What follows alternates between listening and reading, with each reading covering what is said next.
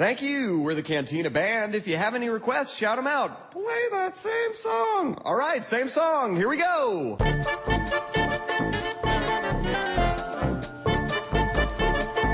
Passou essa época de Halloween aí, nós fizemos três programas sobre o assunto, três filmes eh, clássicos, ou não, se você achar melhor. Mas eu quero saber, assim, em geral, tentando terminar essa conversa de vocês, quais são os filmes mais assustadores que vocês já viram no cinema ou home video, que seja? Qualquer coisa está valendo aqui. Pode começar aí, Marcelo, tem uma, tem uma ideia? Pois, deixa deixa eu lembrar. Bom, Exorcista é o primeiro que me vem na lista.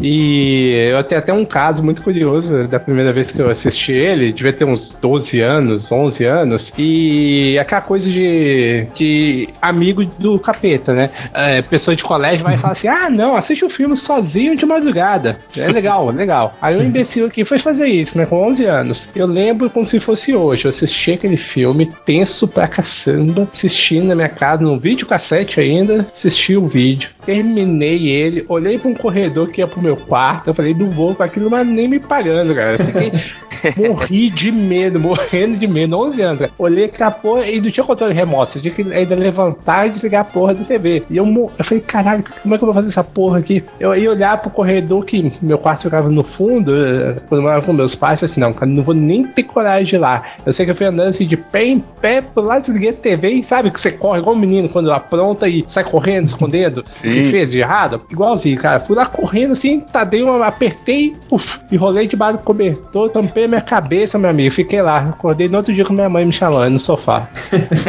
ok, ok. Isso é louco, cara. E o outro, assim, depois, assim, sei lá, um pouco mais velho, que me deixou tenso foi a Bruxa de Blair. Que é um filme bem controverso. Tem gente que não gosta, tem gente que odeia, mas é um filme que eu adoro. E você, Matheus? Cara, é, eu não sou muito de assistir filme de terror, acho que já falei para vocês. Então eu te sofrer um pouquinho esses dias? Sim. Porque eu sou, cara, eu sou muito cagão. Então, assim, acho que eu fui poucas vezes ver filme de, de terror no cinema e eu acho que, assim, no cinema tem um, um fator muito maior do que na, na televisão, né? Porque na televisão você dá uma piscadinha na hora, ou então a parada não ocupa a parede inteira, então você pode desviar o olhar se você precisar. No cinema não, né? Tudo te envolve. Então acho que a, a experiência mais bizarra que eu tive assim, é, tirando os, os, filmes clássicos, né, que já dão medo por serem clássicos, é, a, a, situação mais bizarra que eu já passei foi assistindo é, o primeiro Atividade Paranormal no cinema. É, legal. Eu fui ver com fui ver com meu tio e meu tio a, a gente foi ver tipo numa sessão de noite, ele ia para um lugar e eu ia para o outro depois depois. Uhum. E aí ele, ele, ele mesmo saiu tão perturbado do filme que ele esqueceu que, tinha, que tinha ido ver filme comigo e simplesmente foi embora sem se despedir. No outro dia E assim, é, foi quando saiu, então era bem novo, né? Então minha mãe ficou indignada com ele, aí ele ligou no outro Nossa. dia pra ver se eu tava bem. Caramba, olha. E assim, é, é, é, claro que eu não tava bem porque eu não conseguia nem fechar o olho de noite, né? Olha, Foi sinistro. E você, Andrei, o que você tem de lembrança aí? Olha, o, o, filme mais assustador que eu já vi, com toda certeza, foi Espartalhões. Não, sacanagem. Ah. Apesar de que ele foi assustador de verdade. Mas é... foi assustador. Cara, é, é, é, eu lembro que apesar de ele não ser exatamente terror, né? Ele é mais suspense, mas é, eu lembro que o Sexto Sentido foi um filme que mexeu muito comigo. Pô, dá um susto bom esse filme, cara. É, é, é, E até porque ele é um filme bem, vamos dizer assim, né? Espiritualizado, acho que eu posso falar isso. Uhum. Que meio que é, bate muito com certas experiências que já. Não, não vi nada, gente, antes que eu. É. eu não, não, não, sou de ver nada, mas assim, a minha família tem dessas histórias e, e foi um filme que mexeu muito comigo por causa disso. Olha, entendi. Pois é. Eu, particularmente, eu, eu me assustei bastante com um filme chamado Coração Satânico, quando eu assisti pela primeira vez. Ele não tem essa questão questão de monstros tal, é, uma, é um terror muito subjetivo. Não sei se, se vocês todos já assistiram o filme, mas se não assistiram, deem uma olhada. É, mexe com voodoo, assim, uma coisa que a gente não tá muito acostumado. A Bruxa de Blair me deixou bem tenso me deixou bem tenso assim quando assisti no cinema, porque o primeiro contato que eu tive com essa coisa de mockumentary, né, parecendo que era de verdade, não sei o que, fiquei, fiquei perturbado sim. E o Exorcista eu acho que uh, não deixa de ser um filme perturbador para mim ainda, mesmo quando eu, eu assistindo mais velho. Mas é, eu sei lá, eu, eu até gosto de tomar susto, né? É, por exemplo, é, eu fui ver recentemente, teve tanto o Insidious, né, o Sobrenatural e também a Invocação do Mal. São filmes assim que trouxeram uma aura de terror que eu achei interessante pro, de volta pro cinema uma coisa assim que tava sendo até bem maltratada. Eu sempre falo isso, que recentemente filmes de, filmes de terror estão sendo maltratados no cinema. Aí você pega um Annabelle que tem até um bom potencial, só que aí parece que o diretor subestima a inteligência do espectador, cara. Porque ao invés dele te dar sustos de verdade, ele, ele te dá uma, aquela falsa pista e logo em seguida ele já te entrega o susto que ele vai te dar. E você já percebe o, o que vai acontecer. Por exemplo, todo mundo aqui viu Annabelle? Eu vi. Não, cheguei nem perto desse aí. Eu não, vi. não. Então, por exemplo, tem a, a cena lá da máquina de costura lá. É óbvio que ela vai machucar a porra do dedo da máquina de costura. Com 20 minutos antes eu falei, ela vai machucar o dedo. Sim. Mas assim, é, é gratuito do, do jeito que o diretor mostra. Ele podia fazer tanta coisa, cara. Mas não, ele deixa tão óbvio. Aí tem hora lá que você fala assim, porra, vai, vai aparecer alguma coisa ali. Pá, batata. Então assim, o filme tem até uma aula, tipo, um- uma atmosfera que poderia, sabe, te deixar um pouco mais tenso e, e não cai nessa parte gratuita, sabe? Aquele susto por, por nada. Ah, Aquele susto previsível que você fala assim, ah, tá, deu, deu, sei lá, o demônio vai bater na sua porta. Agora, ah, beleza, tá esperando ele bater, vai bater uma, duas vezes. E é uma coisa que no Invocação do Mal te surpreende muito mais. E eu acho o Invocação do Mal eu acho um bom exemplo dessa nova safra, né, dessa safra recente. Enquanto a Annabelle já pisa na bola pra caramba, viu? Sai decepcionado do cinema. O Invocação do Mal é uma, é uma vitamina de tudo que já foi feito no terror, né? Até os dias de hoje. Então, teve hora assim que ele acertou e me deixou bem, bem bolado, assim, mas teve hora que. Ah, mas ele- ficando- Ele é bem mais assim. É lógico, não é um. Putz, não é um clássico, nada, não, mas é um filme. É, é bem feito, é bem dirigido. E, cara, se comparar ele com Annabelle, então, puta que pariu. É. Fica anos luz de distância. São filmes que a gente vai, vai passar assim, talvez, é, falando muito, por muito tempo. Até hoje a gente fala de Exorcista, até hoje a gente fala sobre, por exemplo, também alguns clássicos do terror, como os filmes da Hammer, aquele terror inglês. Falta, talvez, assim, algum novo, um novo terror. Eu não sei se Invocação do Mal, não sei se. Porque quando a gente eu falei, ó, Invocação do Mal, eu falei do Insídio, Sobrenatural. É tudo do James Wan. E aí, o James Wan agora vai dirigir Velozes e Furiosos 7, não sei se ele vai voltar pro filme de terror. Ah, sim, aliás, vai voltar pro, pro próximo Jogos Mortais, né? Eu não sei o que esperar. É um, é um gênero que eu gosto muito, mas tá muito indo pro gore, porque é, é isso que parece que, tá, que faz audiência, né? Muito sangue, muitas vísceras e tal. E o terror de, de sugestão tá ficando pra trás, né? Já pensou se ele faz um Velozes e Furiosos de terror, rapaz? Não dá ideia, não. Não, não, não, não. Aqui é o Thiago Lira, o Tigre. Aqui é Andrei O Fernandes. Aqui é Marcelo Zagnoli. E aqui é Matheus Desses. E você está ouvindo o TigreCast.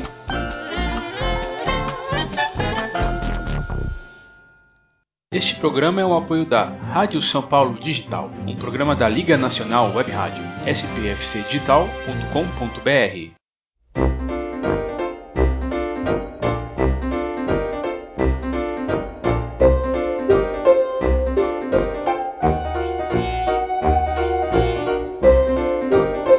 primeiro lugar, Andrei Fernandes, pela primeira vez está aparecendo aqui, então se apresente aí pro pessoal que não te conhece ainda. Bem, galera, eu sou o Andrei, eu sou o host e editor-chefe lá do mundofreak.com.br, onde você vai encontrar os nossos podcasts, o principal deles, que trata sobre casos insólitos e sobrenatural, sobre esse tipo de coisa que o pessoal costuma caçar no filme que a gente vai falar hoje. Então, bem-vindo. Muito obrigado, muito obrigado. E, né, pra quem já viu a vitrine, quem já viu aí a chamada da- do podcast, hoje nós vamos falar sobre um dos filmes mais. Eu vou dizer, eu posso dizer que é um dos filmes mais adorados, assim, pela geração dos 80, anos 90, que é Caça-Fantasmas, de 1984, fazendo 30 anos, eh, finalmente aí. né, esse, ano, esse ano eu tô fazendo muitos aniversários, muitos, eh, muitos podcasts de, de aniversário, né, como fizemos de 50 anos, 60, 25, 30 agora, mas esse filme, dirigido pelo Ivan Reitman, que tem roteiro do Dan Aykroyd e do Harold Ramis, que são os atores também do filme, ele fez parte, assim, da minha infância, assim, de um jeito é, marcante. Foi um dos, é um dos primeiros filmes, inclusive, que eu lembro de ter visto no cinema. Mas, assim, a- claro que a grande, a grande é, boom dele, pelo menos, assim, falando de Brasil, eu posso estar falando besteira, posso estar enganado, mas foi nas sessões da tarde da vida aí, ou, ou, ou tela quente que seja, né? Não, acho que foi Sessão da Tarde. Sessão da? Tarde Sessão da Tarde. Acho que foi. E logo depois veio os desenhos, né? Que era na Xuxa que passava, sei lá onde que passava, que. Acho que passou de mais de um canal. Então, e aí que ajudou a popularizar ainda mais, ainda mais Canção Fantástica. E assim, é um daqueles filmes sim do, dos anos 80, né? Aquele aquele ritmo meio descompromissado,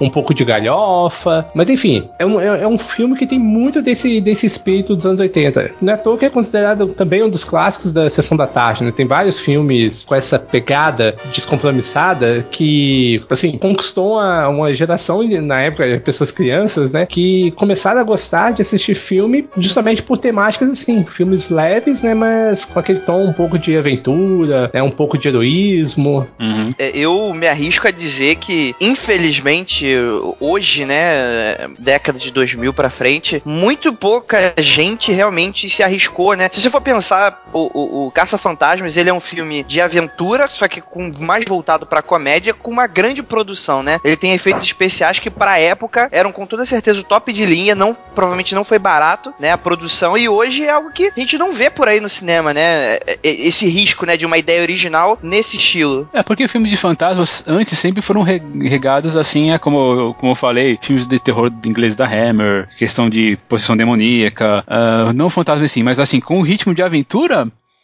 é, realmente eu tô, tô, puxando aqui da, da, da, memória, eu não consigo pensar nada assim que, tenha esse, esse dom, assim, né, de me fazer rir. Né? Fazia algum tempo que eu não assistia Ghostbusters, uh, Gas Fantasmas, e eu ri bastante de, de todos os momentos, né. É interessante que esse não é, é, um terror tratado como comédia, mas ele não é aquilo que a gente chama de terrir, né, não é aquele terror que acaba é, virando galhofa, uh, como por exemplo alguns momentos do Uma Noite Alucinante 2, por isso que é um filmaço também, mas é que uhum. tem uma proposta bem diferente, mas assim, lá você ri por outros motivos, né, aqui você ri porque a situação acaba se tornando engraçada, né. Eu acho que ele é praticamente o contrário, ele é mais, eu considero ele mais ou menos o que o o pessoal lá da trilogia do Corneto fez atualmente com. Ah, sim, todo mundo quase morto. Isso, exatamente. E o a ressaca o, que, né, que teve aqui. Herói de ressaca. Nossa, que nome é esse, meu Deus? Puts, é, Brasil, cara. Brasil tem sempre é. essas bizarrices. Ele é um filme de comédia que puxa elementos do terror, mas ainda, mas ainda é essencialmente comédia, sabe? Eu acho que ele é mais assim do que um terror que foi pra comédia, sabe? É, ô André, só por curiosidade, quantos anos você tem? Eu tenho. Putz, cara, aí que delicado a pessoa perguntando olha, pros convidados, né? É. Olha aí, o pessoal vai ficar me julgando depois. Eu tenho uh, 23 anos. Tá certo, é. Não... Olha aí, rapaz. Eu, não é o mais, é, não é o mais novo, não, viu, André? Mas tudo bem. Fiquei feliz agora. É, é. É. De qualquer jeito, o filme dirigido pelo Ivan Reitman, como eu já tinha comentado, ele fez alguns filmes como a própria continuação do Ghostbusters de 89, Tira no Jardim da Infância, fez umas coisas bem de gosto duvidoso, como Dave, Júnior, Evolução. Ele fez um filme muito, muito ruim, assim, eu detesto que aquele Minha Super Ex-Namorada, é, por aí vai, assim. Ele mas assim, dentro de Ghostbusters, é, dentro de Caça Fantasmas, os dois, como é que eu vou dizer assim? Ele se achou, né, nesse nicho, como o Andrei falou, uma coisa original, né, Fê? Porque aquela coisa que a gente já comentou várias vezes aqui em outros programas, né? A, a, falta de originalidade no cinema. Hoje é tudo continuação disso, remake daquilo, adaptação disso, reboot, e por aí vai, né? E aí teve um filme que tratou a, a, a paranormalidade com um, um, um viés, uma, um olhar diferente, né? O próprio, se você pegar os todos os personagens, né? O, o, o Wakeman, por exemplo, né? Que é o Bill Murray. Ele tá lá na, no curso de, de, psicologia, de parapsicologia, pra pegar mulher. É. é verdade. É, é verdade. e aí tem aquele todo, todo jeitão dele meio canasta, né? Parece que a preocupação dele ali é, é, é mulher, cara. Ele tá um pouco se fodendo pros fantasmas ali no início do filme ali. Ele olha, tanto que ele vai lá na casa da. Ah, esqueci. É, é Dana? Dana. É, é, então. É, isso, assim, Sigourney River. Ele vai lá mais pra, pra ver se dá uns, uns catos nela lá, cara, dá uns pega nela, do que preocupar com a porra do fantasma. Ele vai sempre com outros interesses. E é engraçado que o Bill Murray acaba. Ah, assim, tem até vários filmes que ele meio. que ele. que essa personalidade dele meio que se repete. É, é, é quase como se fosse uma marca registrada, né? Tem, tanto que ele ficou tão estigmatizado por esse tipo de papel que depois, quando ele chegou lá nos anos 2000, mais ou menos, né, ele já começou a ficar mais sério, né? É, é Lost in Transition, né? É, os filmes do, do Wes Anderson, né? Como o, a Vida Aquática do, do, do, senhor, do Steve Zissou, o Sérgio Tenenbaum, Dungeon Limited, o Fantástico Senhor Raposa, né? Daí por isso que tem. É, é, por isso que a gente talvez nunca veja um, um Caça-Fantasmas 3 com ele, né? Ele deixou essa, é, esse papel de comédia, de comediante, assim, pra lá, né? Mas isso não quer dizer que ele deixou de ser um puta de um ator, né? Ele não, só não. se achou em outro nicho que eu achei fantástico, que eu acho fantástico também. Na verdade, até o próprio Caça-Fantasmas 3, assim, já existe, existe um, esse projeto, a intenção de revivar a franquia há muito tempo, né? Mas ele foi um dos que sempre foi contra, né? Até enquanto o Howard Rams era vivo ainda, mesmo assim, ele. O Bill Murray foi, foi um dos que nunca quis, né? Repetir o papel. Nossa, Hard Rames, outro que morreu em 2014, né? Esse ano levou tanta pois gente, é. cara. Pois é, cara. Morreu novo, né, cara? Tinha 69 é, anos. 69 anos, é. Morreu novo, poxa. Uma pena mesmo, mas. Mas enfim. Esses outros personagens do filme, que são também são uma. são engraçados pra cacete, né? Que te, temos aí o Dr. Peter Venkman, já falamos. O Raymond, que é o Dan Aykroyd. E o Egon, né, o Harold Rames, né? E aí também o Winston, que aparece já lá na metade do segundo ato, eles são personagens tão icônicos que hoje em dia eu vejo eles representados de uma certa maneira em The Big Bang Theory. Não, não, não necessariamente assim, é que eles são releituras deles, mas assim, influenciados por eles, sabe? Tem os títulos de doutores, hum, e aí tem o personagem lá, um, por exemplo. É o, daí eu tenho o Venkman, que é mulherengo, o outro que é o, o Egon, que é mais sério, o Raymond, que é mais.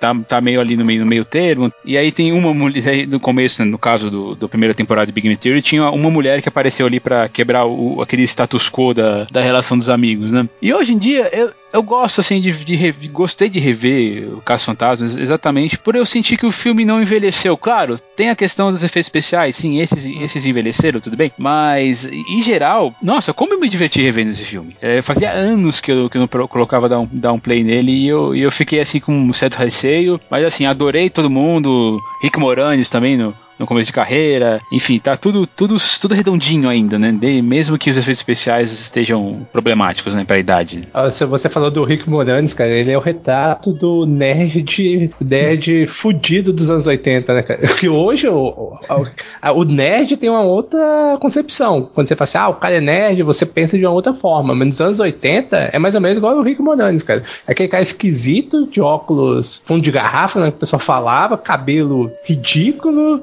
toda uma mofadinha e, e loser, né? Porque ele não sabe conversar com ninguém, não sabe conversar com, com as mulheres, né? Até que ele chega lá, chama a pra, pra casa dele, mas ele, ele, não sabe como é que faz. Aí tem uma, tem uma parte lá que ele começa a dançar lá de uma maneira ridícula.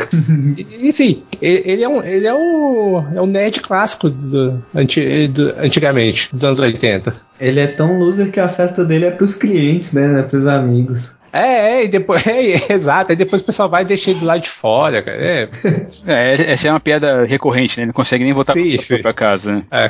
Tem essa questão de dar um pouquinho de uma, explica, de uma explicação científica, só que é meio, posso dizer que é meio furado, mas... é totalmente furado. É, por exemplo, é, Andrei, isso é uma coisa que eu ia te perguntar sobre vocês também, sobre essa questão mais científica aí, sobre, é, sobre o que você tem, assim, pelo menos experiência teórica, sobre fantasma, ectoplasma, esse tipo de coisa, rastro que, rastro que os, que os fantasmas deixam, aquela aquela gosma lá, você já você nessas pesquisas suas você já, já chegou a ver algum, alguma coisa parecida?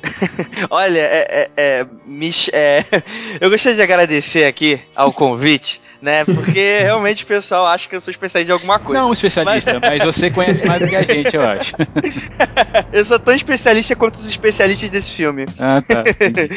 mas, assim, do que a gente consegue notar um certo padrão em todas essas histórias de fantasmas e tal. E realmente o ectoplasma, né, como ele é retratado, é, e provavelmente muito banalizado exatamente por causa desse filme, ele existe na teoria, né? O ectoplasma, essa questão do material espiritual do, dos fantasmas fantasmas, etc., ele realmente existe. É claro que não é algo tão é, galhofa quanto muco deixado depois de uma aparição ou algo nesse sentido. É mais uma questão até mesmo da matéria que eles são formados e tal, algo não físico. Eu acho que eu posso dizer algo nesse sentido. Na verdade, o, os fantasmas, eles, é, no filme, dá uma brincada de como eles antes da realmente daquela aparição deles bem vis visual, né? Que é, é, inclusive deixar os parabéns porque os efeitos especiais do filme pra época realmente foram muito bons. Mas, por exemplo, você vê ali aquela brincadeira, é, é objetos voando de um lado para outro. As aparições, é, é, teoricamente, supostamente reais, né? elas são um pouco mais. É um pouco mais. Como eu posso dizer, né? Não, não é tanto espalhafatoso. É, é mais exatamente isso. O máximo que acontece é um livro voando aqui, outro lá, um quadro caindo. não a gosma, né?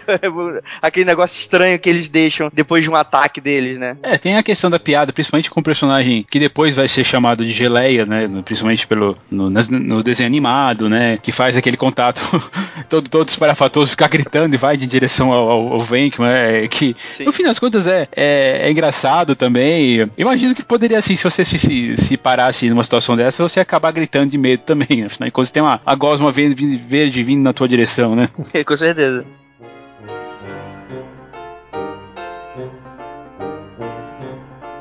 Bom, partindo daqui para a parte da, da, da, história mesmo em si. Casos Fantasmas, eles, eles como, é, como, eu, como eu falei lá no começo, né, tem o, o Venkman, que é, é um mulherengo, ele, ele dá choque no coitado do cara, mesmo quando ele acerta a porcaria do, do quadrinho lá, do, da, da carta, né? E aí eles eles estão nessa, nessa, na universidade lá de, de Colômbia, é, exatamente, Colômbia, né? Pra, e aí perdem o, o financiamento, pra, mas começam a, a, a ver essas, esses experimentos fantasmagóricos. Eu lembro, assim, de pensar, assim, um pouco quando eu era um pouco mais velho, se era bom, ou assim, é assim, bom não é, bom não é bem a palavra, mas se era, me, foi a palavra agora, se era ético, digamos assim, você prender fantasmas, né? Porque, porque teoricamente fantasmas são, são seres perdidos aqui no nosso, no nosso universo, né? Claro que no filme eles dão uma, uma transformada nisso, né? O fantasma ele não é só um fantasma, ele é quase um monstro, né? É, porque a, a, o próprio ser lá do personagem da, do começo do, do filme, ela se transforma em algo, alguma coisa é, monstruosa, o, o, o slime, né? O geleia ele é um, ele é um monstro gorducho, mas ainda é um, assim, ainda assim, é, ainda assim é um monstro, né? E ali eu acho que eles acabam perdendo essa questão da, da seriedade por transformar é, os fantasmas em não fantasmas humanos, mas em coisas assim, é, quase, quase demoníacas, né? Sim, com certeza, né? Mas é aquele tipo de exagero de personagem dentro de, de um filme de comédia, né? Aquela coisa. E, e, e tanto que eu nem, eu nem considero eles como monstros, eles são praticamente mesmo um problema de, de, de problema público, né? Que eles são quase uma praga dentro da cidade, né? Depois que começa as verdadeiras aparições, né? Ah, mas olha aí, ó, a analogia, é, a analogia é bem correta. É, se você pensar, é como se fosse uma,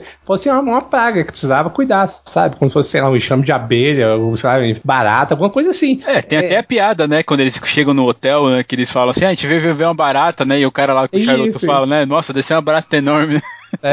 Então, é, e aí essa parte que é, que é engraçada, né? Por, porque o. Acho que o gerente do hotel liga pra ele e fala assim: ah, não, preciso que vocês sejam discretos e tudo. Aí chega o carro daquele tamanho Sirene, eles com aquela né? roupa, né? né? Sirene, eles com a roupa eh, toda especial, com, com a, aquele aparato deles, será que diabo que era aquele, aquela mochila cheia de coisa, mas porra, como é que não chama atenção ali? E pode que fizeram uma zona do caramba, né, no, no, no, hotel, né? As mochilas de próton, por exemplo, foi uma coisa assim que eu, que eu comentei lá, que não é tão científico, né? Eles dão uma explicação bem, é, bem whatever lá no meio, a gente, e, e, e na verdade se compra, né? Afinal de contas, como o filme tem esse, tem esse quê de comédia, tem som de comédia, a explicação científica, por mais que ela seja, ela, ela apareça assim de vez em quando lá na figura do Egon, ela não deixa, ela não chega a ser digamos assim, importante para a narrativa, né? Ele fala assim como é que funciona mais ou menos, tal, fala que tem a carga nuclear, pronto, acabou ali, e aí a gente não precisa de mais explicações. Afinal de contas, é um filme curto, né? Ele tem aproximadamente aí uma hora e 45. Sim, sim, e ele nem, ele nem perde também tempo é, em querer se aprofundar demais, porque também acho que é uma característica da época, porque ficar explicando ali com termos técnicos, acho que ia acabar confundindo mais o espectador e não era nem a intenção do, dos, dos produtores, porque a intenção era fazer justamente um filme mais leve, né, que pudesse abranger um público muito maior, né, que aí você pega crianças, você pega pega, você pega o, o público adolescente, né? Apesar que tem uma, algumas cenas que se você pensar ali, fala, porra, hoje pra criança não ia funcionar tão bem. Ah, né? nos 80, viu? Tem é, várias, cara, eu não sei como é que... Mas vamos combinar que nos anos 80, cara, o filme, esse filme não tem uns peitinhos é, é leve, né? É sim, sim, sim. Pô, pô, da hora que ela chega lá e fala lá pro pessoal do Billboard, ah, eu quero você dentro de mim. Fala, porra, what the é. fuck, cara? o filme tem umas ensinações sexuais, assim, é, é interessante mesmo. Com certeza. E o mais bizarro é a Sigourney Weaver fazer papel de mocinha bela e encantadora, né? É, é, é, ela tinha vindo dois anos atrás, três anos atrás de Alien, né? Sim. É. Aliás, aliás, é ela que deu, que talvez tenha dado o, o, o peso, né, para pro filme. Não, não que o Dan Aykroyd, o Dan Aykroyd, não que o Bill Murray não fosse também, afinal ele já tinha trabalhado em alguns filmes como o, o, o Caddyshack, os Meatballs, né, que eu vivo me esquecendo o nome, nome desses filmes em português. Ah. Spaceballs, né? Não, tem o Meatballs, que é. Não, é o Spaceballs é, é. Tem o Rick Moranis, que é um pouquinho mais pra frente, que, é o, que também é, Sim. é um dos filmes mais fantásticos de paródia, assim, que eu já vi na minha vida. E, e tem essa- questão também, eu gosto de outra coisa que eu gosto, assim, do, do filme. Você comentou, Andrei, sobre, sobre a praga, né? Eles vão. Eles vão se, se estabelecer num, num, num lugar lá que parece ser de um corpo de. um antigo corpo de bombeiros, né? Porque tem aquela. Aquele negócio lá de levar um, pro- de um andar pro outro, meu Deus, como é que chama aquele, aquele polo, É, né? aquele, é, aquele, sei lá, é, Ah, É eu aquilo. não sei, eu acho que é muito, eu, eu, eu só sei que é muito legal, né? É, tanto que é o Kill, né? Que, que faz o, o, o Dan Aykroyd levar, levar né, querer, querer alugar o lugar, né? O, o Ray, né? Querer alugar o lugar, porque ali tá muito divertido mesmo. Sim. Porra, quem não sonha em morar no, dentro de um quartel, sei lá, dos bombeiros? E o interessante que o filme também, ele, tem- ele tem vários momentos icônicos. é, logo de- desse começo, assim, no primeiro ato, a gente já tem três. Um é a música tema, Que é muito legal. que é fan- fantástica, né? Acho que qualquer coisa assim que você, se você colocar assim os primeiros, os primeiros riffs aí da- do Ray Parker Jr., né, que é, que é quem, quem cantou, quem cantou o tema, você vai lembrar. Ah, já falamos aí do Geleia, ele, claro, ele teve uma, uma sobrevida com a continuação, com a animação ah, e também com a marca, a marca do- dos Ghostbusters, né, que é o fantasminha lá com a marca de proibido. Eu acho que eu como designer, inclusive, acho aquela marca fantástica, icônica demais, é coisa assim que vai vai no cinema, assim, em qualquer mídia, na verdade, vai ficar por anos e anos. É uma, é uma, é uma das marcas mais conhecidas do cinema mesmo, marca gráfica, pelo menos, falando assim, né? Com certeza. Sim, bem, bem, bem, super conhecida. né? Cara, Você ba- bate o olho ali. E é engraçado que tem pessoas que não viram um filme, mas você vê aquela marca e sabe que é do Caça Fantasmas. Eu tava conversando hoje com pessoas que não tinham, não assistiram um filme, ou nem lembram de ter assistido, mas com o logotipo elas já, já associam. Ah, isso é do Caça Fantasma. Não vi, mas eu sei que é desse filme, não é? É, é isso. É engraçado, né? Tem, tem algumas coisas, né? E no caso é esse símbolo que é tão grande quanto, quanto o filme, né? Eu acho que chega a ser maior que o filme, Porque você tem esses casos aí das pessoas que não assistiram o filme, mas ainda é, sabem fazer a associação. Pois é, né? Mas é interessante você ter falado que gente que não conhece o filme, mas, pô, eu- é uma coisa que não me entra na cabeça. É a mesma coisa que alguém falar que não assistiu De Volta para o Futuro, não assistiu De Volta, não assistiu Star Wars, sei lá. É, é, é, não, assim, é, sim, são pessoas que merecem ir pro inferno. Eu, eu- eu sempre falo isso com o pessoal, mas não, se vocês não conhecem determinado filme, você tem que ir pro inferno, mas Essa é a hora infelizmente a que eu gente saio conhece. Da, da é conversa. É, é. Tô- eu tô, tô sinceramente envergonhado agora. Por quê? Essa, essa é a hora que eu saio da conversa é hora que eu faço a confissão aí? Ih, lá vai, diga. Ih, Ah, vai. meu Deus do céu. Até. Que dia, que que dia que foi que teve esse filme aí naquela iniciativa do Cinemark? Ah, foi na metade do Foi- mês passado, lá pelo dia 15, Foi mês passado. 15, 18, uma coisa assim. Até esse dia eu não tinha sentado propriamente pra ver esse filme do começo até o final. Ah, mas... é. Ah, mas, mas Bem que Matheus, tem 19 anos, né? Tem muita coisa. É, pra- Imagina, a gente. tá- eu- a gente dá desconto. pô. a gente com 30 anos já tem uma porrada de coisa que deixou pra trás, né? Imagina ele. né? A gente nem fala. ah, Isso aí dá tema até pra um, um outro programa, cara. Filmes é, que a gente não viu. Nossa, tem cada. Tem, Tem, já tem um aí, só que vocês não participaram. Lá atrás pode procurar, deixar link aí, que é o. opa, link no post. Todo mundo viu, menos eu. Link no post. Nossa, esse aí eu vou passar vergonha, cara. Tem cada É, filme. vou fazer- a gente vai fazer uma versão número 2 aí de um dia. Opa. Fi- Filmes que vão me mandar pro inferno, que eu não vi ainda. Mas ai- ainda é tempo, né? Como diria o personagem do Chaves lá, né? Do continuando na história, a gente, a gente fica. A gente conhece o Luiz, na verdade você vê assim, que ele é, ele é um pobre do coitado, né? Quando ele encontra a Dana lá perto do começo do segundo ato, que ele fala, ah, você vem, vem na festa, ela fala, não, tem encontro. Você vê que ele desmancha, né? Assim, ele, ele, nossa, ele quase é, fica assim, oh meu Deus, ah, mas você pode levar ele, né? Coitado do cara. Aí, e aí tem, eu acho que é a parte mais perturbadora do filme. Por mais que seja um filme de comédia, a parte dela sendo possuída pelo, pelo Zul é meio perturbadora, né? Ela sendo dominada por aqueles braços lá inumanos e, e aí e sendo, é, sendo arrastada até o, o cachorro maluco lá. É, é, não deixa de ser até uma certa insinuação de estupro, eu acho, sabe? É, aquela mão livre passa em tudo quanto é lugar, né, pô? Só vê mão lá em cima, mais baixo, é anos 80. O, anos 80, exatamente. Coisas que talvez não passariam na, na, na, censura dos filmes de hoje, assim, pelo menos para filme de é, dito para adolescentes. Engraçado que, o, apesar do Luiz se, se desmanchar, ele, ele tenta até dançar com uma loira lá, que é tipo, tem quase o dobro da altura dele, né? Durante, durante a. É, festa. é uma dança toda desengonçada, né? Mas tenta. É. Ele tenta se dar bem de alguma maneira, né?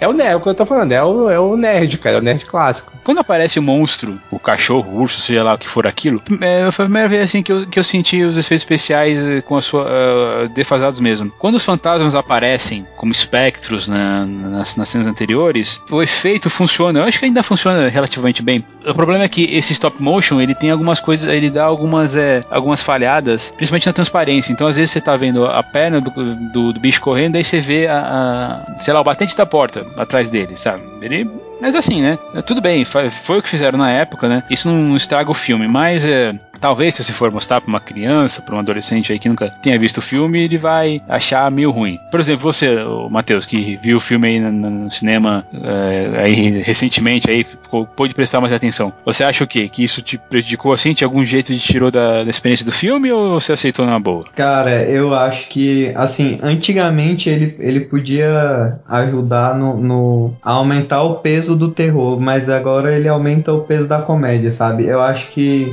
envelheceu mal essa tecnologia, mas dentro do filme ainda funciona porque ainda tem ainda tem a questão da comédia ali, sabe? Uhum. Então aquele aquele demônio meio zoado assim, ele dá uma ele, ele dá quase uma sensação assim do, do, do que é a proposta lá do Terri, né? Uhum. Sim, uhum. olhando por essa olhando por esse espectro, né, de mostrando a leveza, né, a comédia do filme, é até bem interessante realmente, né? Mas é, é aquilo, exatamente como, como o Thiago tá falando, é, eu concordo, né? Infelizmente é uma tecnologia que hoje não tem mais como ser usada, exatamente por ela ser datada, mas é, eu sempre gosto de salientar que esses filmes antigos a gente tem que meio, meio, que dar uma olhada com os olhos da época, né? Senão você acaba não assistindo quase nenhum quando a gente relaciona ele a, efeitos especiais, etc, né? Não, tem muitos filmes que sofrem desse, desse mal. É, claro que eu teria que, por exemplo, se reassistir o Caça Fantasmas 2, que teve um, um orçamento um pouco maior, para ver se a sensação se mantém. Eu tenho a ligeira impressão que não, mas claro que isso não, não prejudica nem o filme, nem um pouco o filme. Como eu falei, como a proposta é ser um filme de comédia, não é um filme de terror,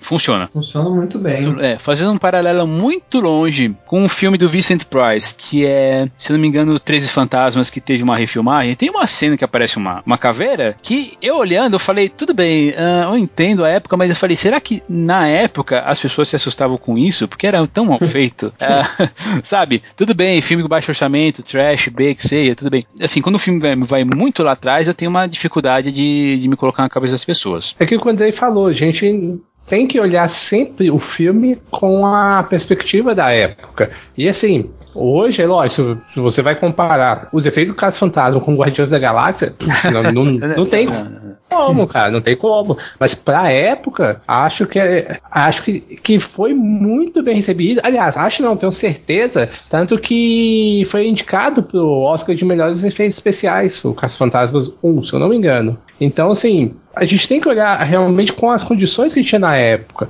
E nisso, sinceramente, não, não, não compromete. Lógico, tem uma, um momento ou outro que você vê que, tá, que realmente fica datado em relação às condições que temos hoje. Talvez a parte que assim. Me, me causa um pouco de estranhamento é, na hora que surgem lá os cachorros do inferno lá.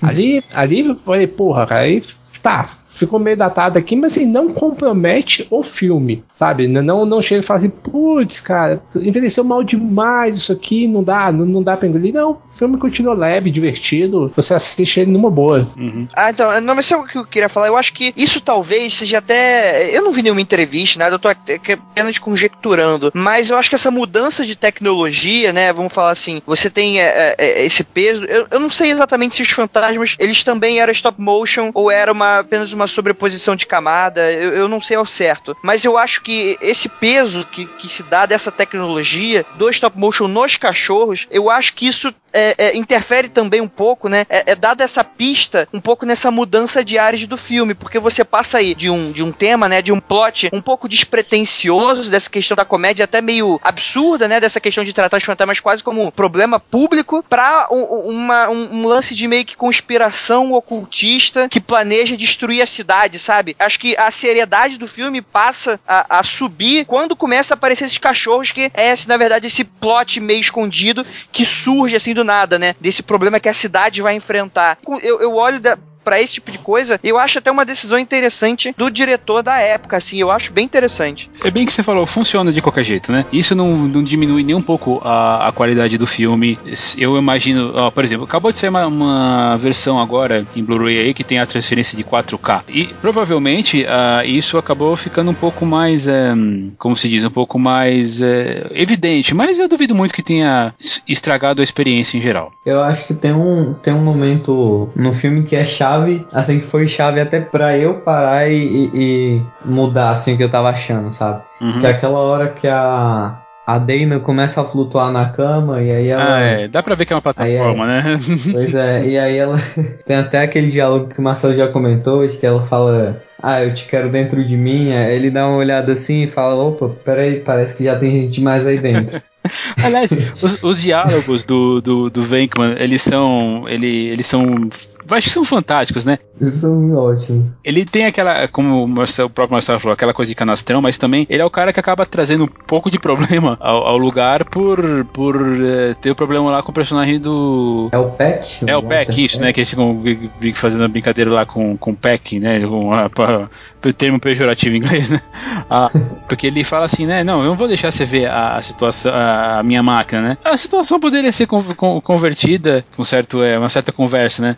Mas mesmo assim, é, foi interessante para mostrar a personalidade dele, né? Apesar dele ter essa, essa coisa de piadista, né? Mesmo quando ele vai encontrar o prefeito, ele fala, ah, não sei o que, ele, quando todo mundo falando sério, dele fala, ah, não sei o que, é gatos e, e, cachorros convivendo pacificamente, né? Uma coisa que não tinha a ver com a, com a seriedade do assunto. Mas ao mesmo tempo ele vai lá e fala sobre uma questão política.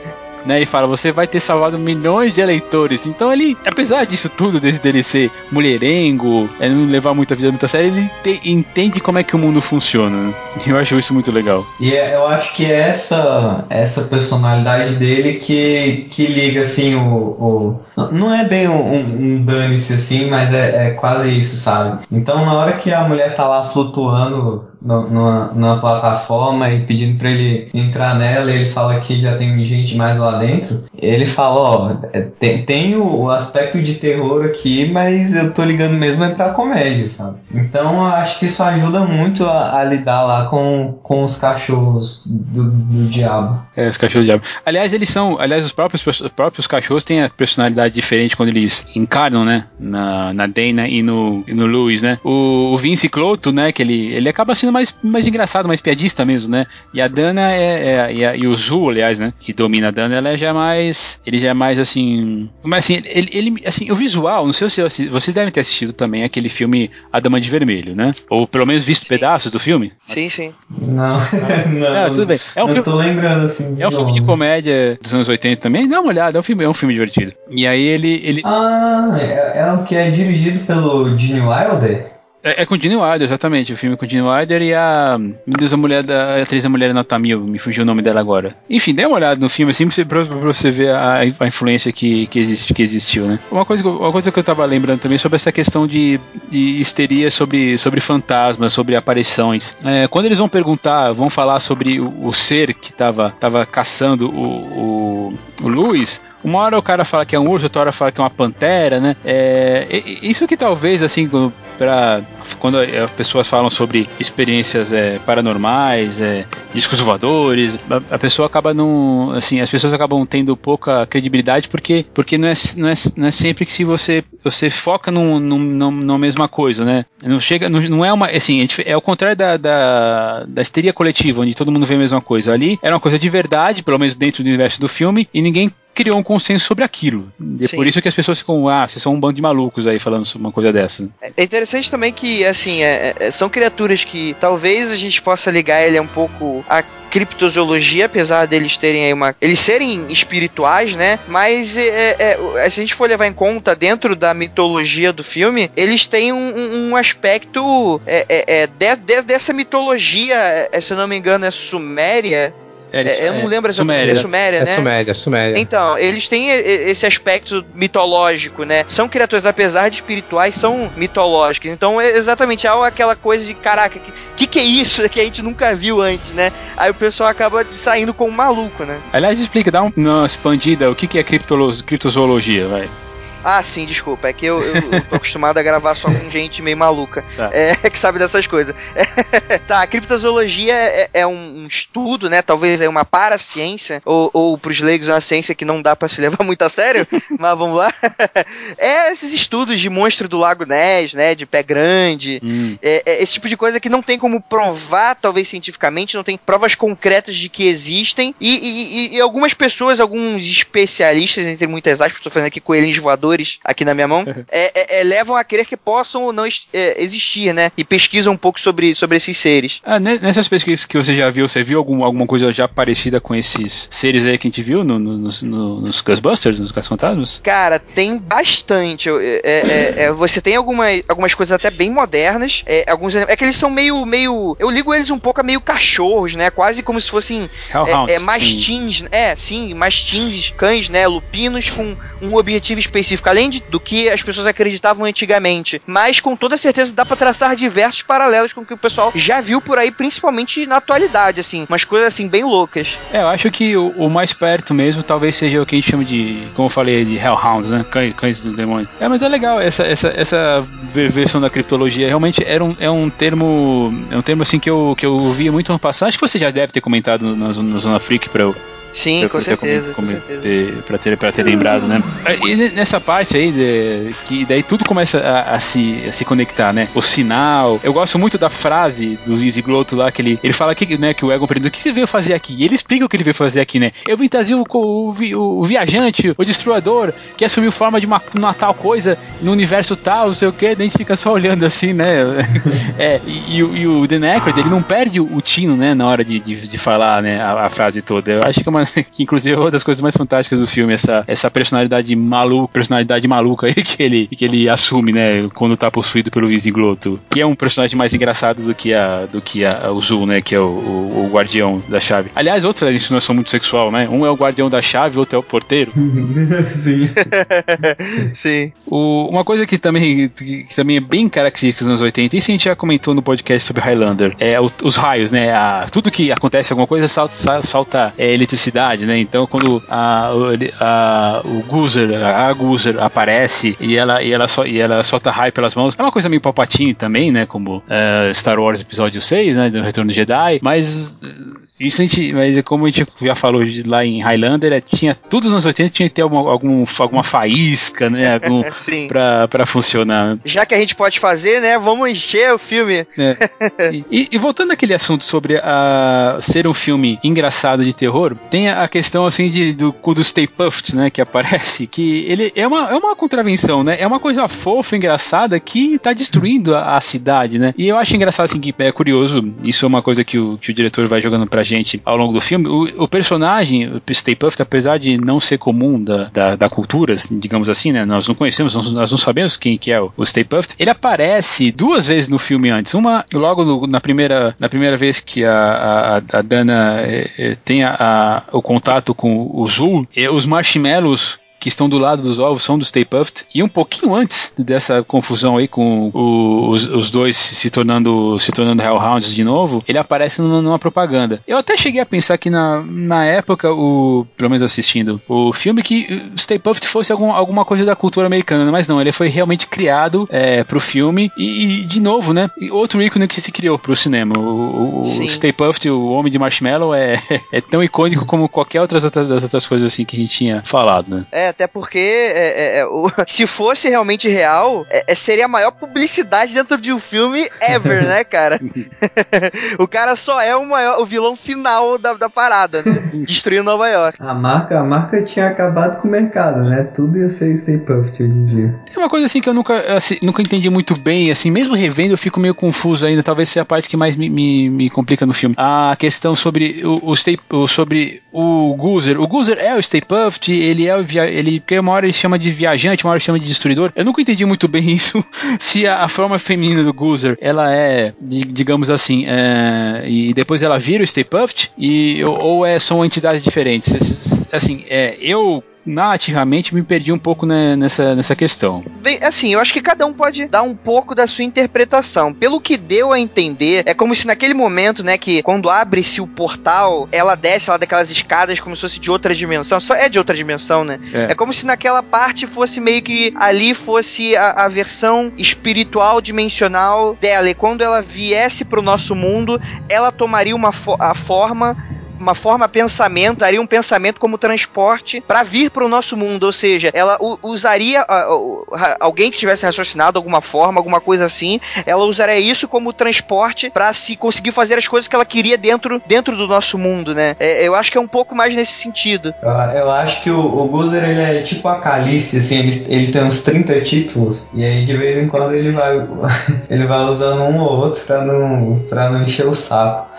É, eu não, não me lembro direito, mas se eu não me engano, aquela mulher que aparece, ela só aparece para anunciar a chegada dele na, na Terra. Não, é, Tinha algum... aquela mulher é o Gozer, assim, é, é, ela, ela, ela fala, né, quando, quando ela vai pro céu e some, eu, eu tenho a impressão que ela muda de forma para virar a, o destruidor daquela, daquela realidade. Mas de qualquer jeito, seja, seja no sendo, você sendo pisado por um monstro gigante marshmallow é uma coisa é, é meio surreal, assim, até meio meu Monty Python Python, assim, eu, eu, diria, né? Não tanto, não tanto assim como o Monty Python Caixa Sagrado, como a gente já comentou em outro programa, mas de qualquer jeito, pô, tá ali, é um monstro que é um ser de, de que tem o tamanho de um prédio, que até assusta, né? O Egon fala assim, né? Ele pega até uma hora assim, o Venkman pergunta: o que, que, você, o que a gente faz, né, cara? Você é o mais inteligente daqui, ele fala: é, eu tô assustado demais para pensar em alguma coisa. Podia ser o boneco da Michelin gigante, né? É, tem, tem a, a, a semelhança, né? Não, não, sei se provavelmente assim um é, é, do, é do outro, né? Ele parece porque o da, Mich, o da Michelin deve ser o Bim Bendion, né? Que é o, é o, nome do personagem. Ele é um, ele é mais, ele é mais antigo. Acho que ele é, é bem mais antigo. Se eu tô bem lembrando, é, não, estou verificando aqui, ele é bem mais antigo. Ele, ele nasceu junto com a, com a, companhia que é do final do, do, do século do século XIX. Mas o agora que você falou, eu lembro de, de ter de ter feito essa essa associação com o próprio Cálice Sagrado também, do, do Monty Python, por causa do coelho. Sim, sim, do coelho. A coisa mais fofa do mundo ser o animal mais destruidor, né, da, da face da Terra. Ali, ali não tinha como fazer aquela piada de, ah, tá atrás, será que tá atrás dele? Porque ele era um prédio inteiro, né? Ele era do tamanho de um prédio. Mas, mas realmente tem, tem esse, esse mesmo apelo, né? O filme toma esses tons dramáticos no, no fim, porque eles têm que resolver a, toda a situação para a cidade não ser destruída. E quando, quando volta, tem a, aquela questão, né, da. Quando eles conseguem fechar o portão, mandar o Guzer de volta volta para a dimensão deles, ou, ou, ou, destruir, seja lá o que for, né? A Dena e o cachorro, cachorro carvão, né? Que é, é, uma, é, um, é um recurso de, de roteiro, assim, de clássico, né? Pra gente ficar, ficar triste e depois ficar feliz, mas de qualquer jeito eu, eu gosto da, da, da, solução, né? Porque afinal de contas eles foram possuídos, né? Então sei, seria meio injusto, né? Isso acontecer. Claro que até aí dane-se, né? Exorcista também é, era injusto uma menina, menina de 12 anos ser, ser possuída por, pelo Pazuzu, mas até aí, né? faz parte da história. E tem uma coisa que eu acho interessante também, é que ele cita um evento, depois da, daquilo tudo, né? O Ray, ele fala de um evento que aconteceu mesmo, né? Que ele fala que aquele foi o evento é, sobrenatural mais importante desde o evento de Tunguska em 1908, 1909, uma coisa assim. Cê, não sei se vocês conhecem esse, esse evento, né? Você deve conhecer, né, André? Eu aposto, pelo menos. Calma aí, é, é, repete, qual, qual evento? Evento de Tunguska em 1909. Ah, sim, exatamente, sim, sim. É, um monte de gente fala que é, que é a arma de destruição final do Tesla. Mas o que tudo leva a crer é, é, é para quem não sabe, só explicando, o Tunguska uhum. ele foi um, um evento de, de que foi um, um vamos dizer assim, abriu-se uma cratera na Rússia, né, no meio das árvores, você consegue ter fotos até bem impactantes de você ver aquela, aquele mar de árvores todas deitadas a partir de um, de um epicentro, né? De uma cratera. Mas tudo leva a crer que ele é, é, é, foi um meteoro, na verdade, né? Mas muita gente liga a diversas conspirações da arma do Tesla была e etc, né? É, muitas histórias também citam, inclusive é, é, já vi até do Assassin's Creed citando é, esse evento e tal. Cada um pode usar da forma como quiser, né? Uhum. Ninguém sabe exatamente o que aconteceu. É, por que não? Porque não sei, eu gostei dessa, dessa, dessa teoria da arma do Tesla, né? Porque a, a história que ele disse que ele criou um raio da morte aí, mas era tão perigoso que ele resolveu destruir a própria experiência, né? Sim, mas pros conspiradores, o, o governo americano tinha toda a papelada do cara. Então, fica aí aberto, né? Eu acho que não saberemos tão cedo, né? A não sei que de repente caia mais uma aí. É, olha, teve um meteoro caindo na Rússia aí, ó. É?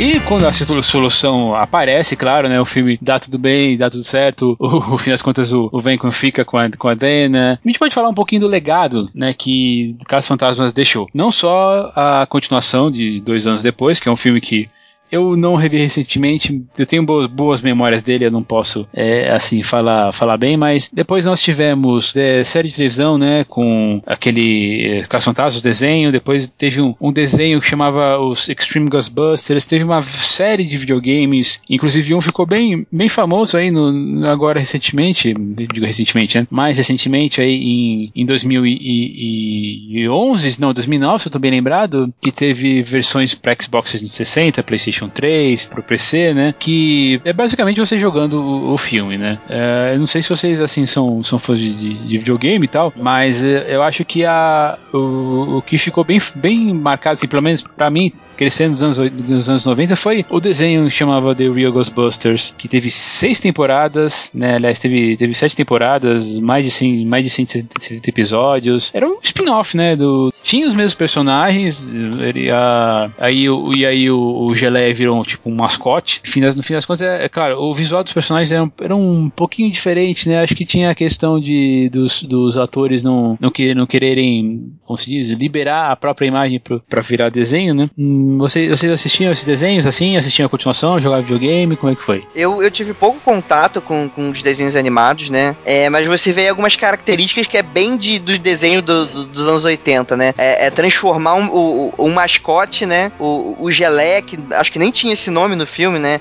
É, é eles, tanto que depois. É, eles falam só que ele, ele he got smiled, alguma coisa assim, né? Que tipo, ele ficou. Parecer, ele ficou com uma geleia no corpo, alguma coisa assim, daí veio disso. Sim, sim. E, e é legal porque depois que eu, eu conheci o desenho primeiro, depois eu fui ver o filme, e eu fiquei esperando o Geleia se tornar parte do grupo a qualquer momento. e, depois, e depois eu vi que na verdade não, ele tem uma aparição até bem curta. Ele é apenas um dos inimigos, né, que acontece. Mas é bem legal, assim. E videogame, cara, não existe game melhor do, dos Caços Fantasmas do que o Luigi Mansion, cara. Foi eu acho que é a melhor representação. É certo. Eu vou confessar que eu não. É, pode, pode ter acontecido de eu ter assistido, mas eu não lembro agora de nem ter visto continuação, nem ter visto o desenho. Eu lembro de ter visto chamada do desenho, mas eu não lembro de, de assim, se me perguntar sobre. para descrever um episódio, eu não vou saber, sabe? De, dizer a história de um episódio sequer. É, ele teve. Ele passava, acho que você bem, bem me lembra, acho que era Record, mas enfim, ele fez, um, fez sucesso suficiente para ter sete temporadas, queira ou não queira. ele chamava de Real Ghostbusters porque teve uma, uma questão é, legal. Uh, porque teve um desenho chamado Ghostbusters, que não tinha nada a ver com a série, e aí quando eles foram fazer a, a transposição para o cinema, daí teve problema com o advogado, não sei o que, vai, é uma, uma entrave, ah, beleza, nosso é The Real Ghostbusters, né, os verdadeiros caça-fantasmas, né? Não deixa de ser interessante também você, você perceber que uh, um filme como, por exemplo, Beetlejuice, que é de 88, teve uma certa influência de, de caça-fantasmas, né? É um filme também comédia, fantasia e terror dirigido pelo Tim Burton, que é um filme que tem a, o Michael Keaton e, como, como Beetlejuice, Alec Baldwin, a Dina Davis no elenco. É, talvez, espero que vocês tenham visto também, que eu acho que é bem legal. É, não vou nem não vou perguntar, não.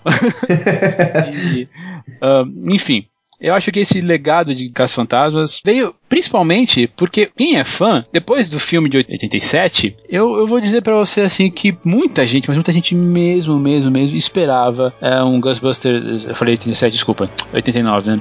Esperava mesmo um Ghostbusters 3. E viemos assim, ah, uma hora vai, uma hora não vai. Aí o, o Dan Aykroyd chegou a escrever o roteiro, o Ivan Reitman falou que tava afim. Aí o Bill Murray falei assim, ah, não, não sei o que. Aí sugeriram, pô, o Bill Murray podia ser um fantasma. Eu falei, putz, quando falaram nisso, eu falei, nossa, isso dá uma história muito boa, o Bill Murray, o, o, o, o Venkman ser um fantasma, né, na, na, na, história. Mas no fim das contas não, não aconteceu. Com a morte também do, do, do Harold Hamis, é, dificilmente vai pra frente. Infelizmente é isso, a gente vai ficar né, nessas lembranças. Não, e não são lembranças ruins. Eu recomendo para todo mundo, sem sombra de dúvida, que assista Caça Fantasmas 1 e 2. É, teve esse, esses dias aí no cinema que infelizmente eu não pude vir, mas ainda tá no meu coração aí a, a, esse quarteto aí, quinteto, se você considerar Dana, ou até sexteto. Com certeza eu vou dar um jeito de assistir o segundo filme, viu? Assista, ele tem, ele tem um, um terror um pouco mais denso, eu diria, né? Ele vai lidar de novo com a questão do fim do mundo, como era o primeiro filme e tal, uh, mas o, o, personagem, ele, ele tem um. Ele, o, o personagem, né, que é, que é o vilão, ele é, ele é mais vilanesco, digamos assim, né? então, mas você vai assistindo, você vai, você vai, vai se tocar do que eu tô falando.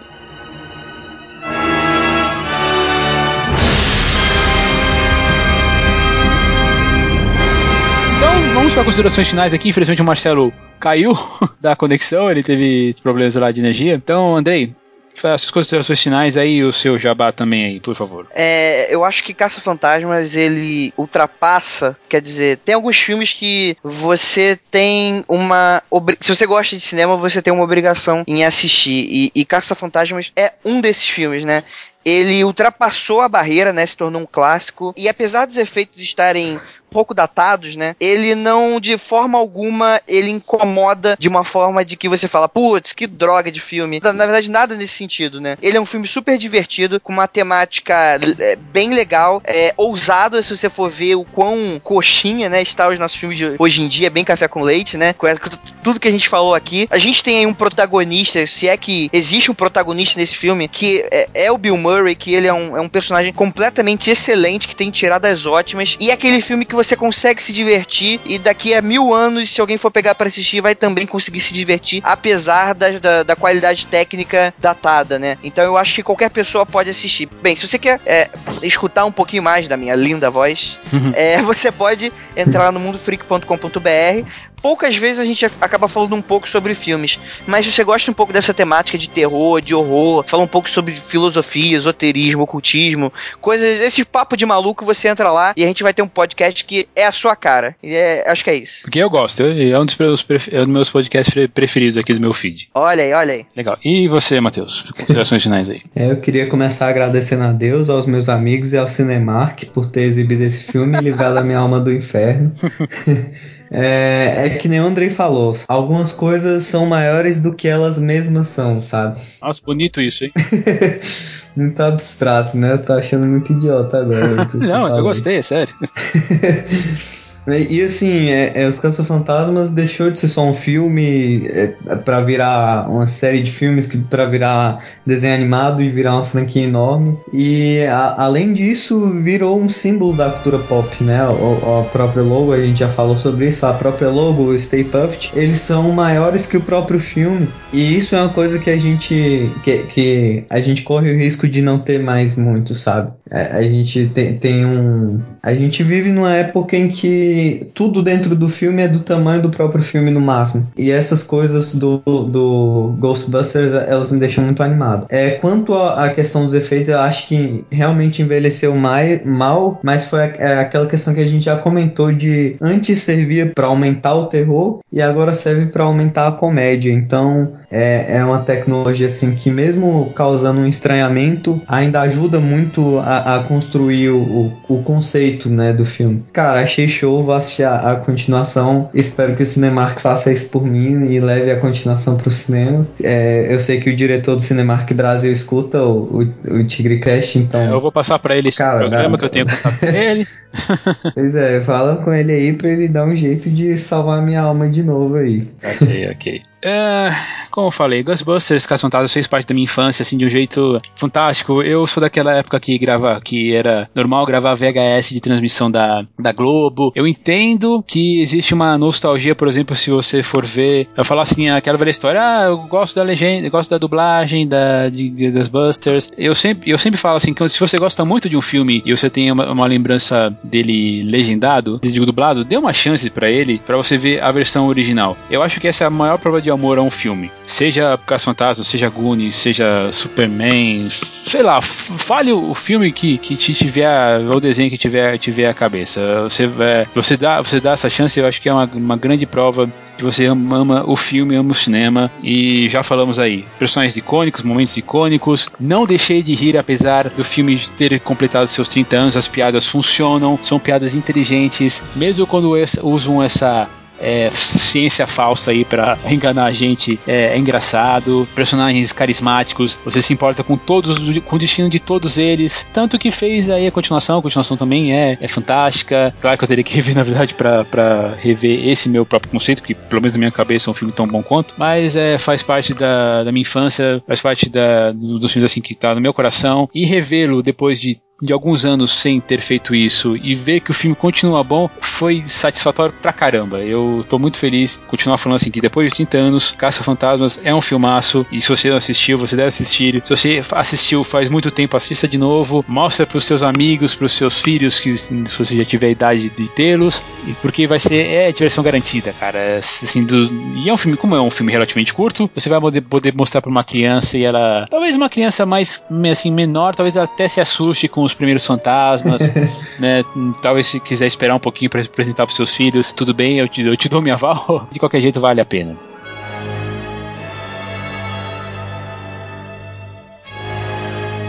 E aí, gente, estamos terminando mais um episódio. Andrei, valeu aí por ter participado, valeu por ter aceitado esse convite. Aqui nada, muito, muito legal gravar com vocês. Obrigadão aí pelo convite. Legal. E vocês continuam achando a gente lá no umtignoscam.com para entrar em contato com a gente, você pode fazer isso pelo Twitter. O meu é otigno982, do Marcelo é Marcelo Zagnoli, Matheus é Matheus Des com TH. Tem Twitter, Andrei? É o arroba Andrezila com dois L's. Andrezila vai estar aqui na linkagem no post também, assim com o Mundo Freak para você conhecer. E pode entrar em contato também por e-mail, por contato arroba umtignocinema.com, também para a página do Facebook, fb.com barra umtignocinema. Nós também temos um grupo para discutir é, notícias, é, episódios lançados, para a gente ter uma interação maior, certo? E se quiser seguir o perfil oficial no Twitter, arroba no Cinema, e dê uma olhada lá no nosso Patreon, né? Pra gente poder fazer um, um trabalho sempre com qualidade para vocês. Aquela coisa, nós estamos passando chapéu, mas também não quer dizer que vai deixar de ter programa por causa disso, certo? Valeu mais uma vez assim por vocês, por vocês terem ouvido, vocês por terem gravado, e vamos deixar aí a nossa sessão musical, a música mais uma das músicas mais icônicas do cinema, que é o tema de Ghostbusters pelo Ray Parker Jr., certo? Então, Gente. Uh! uh. então, valeu, gente. A gente se vê na semana que vem. Tchau. Valeu. Valeu.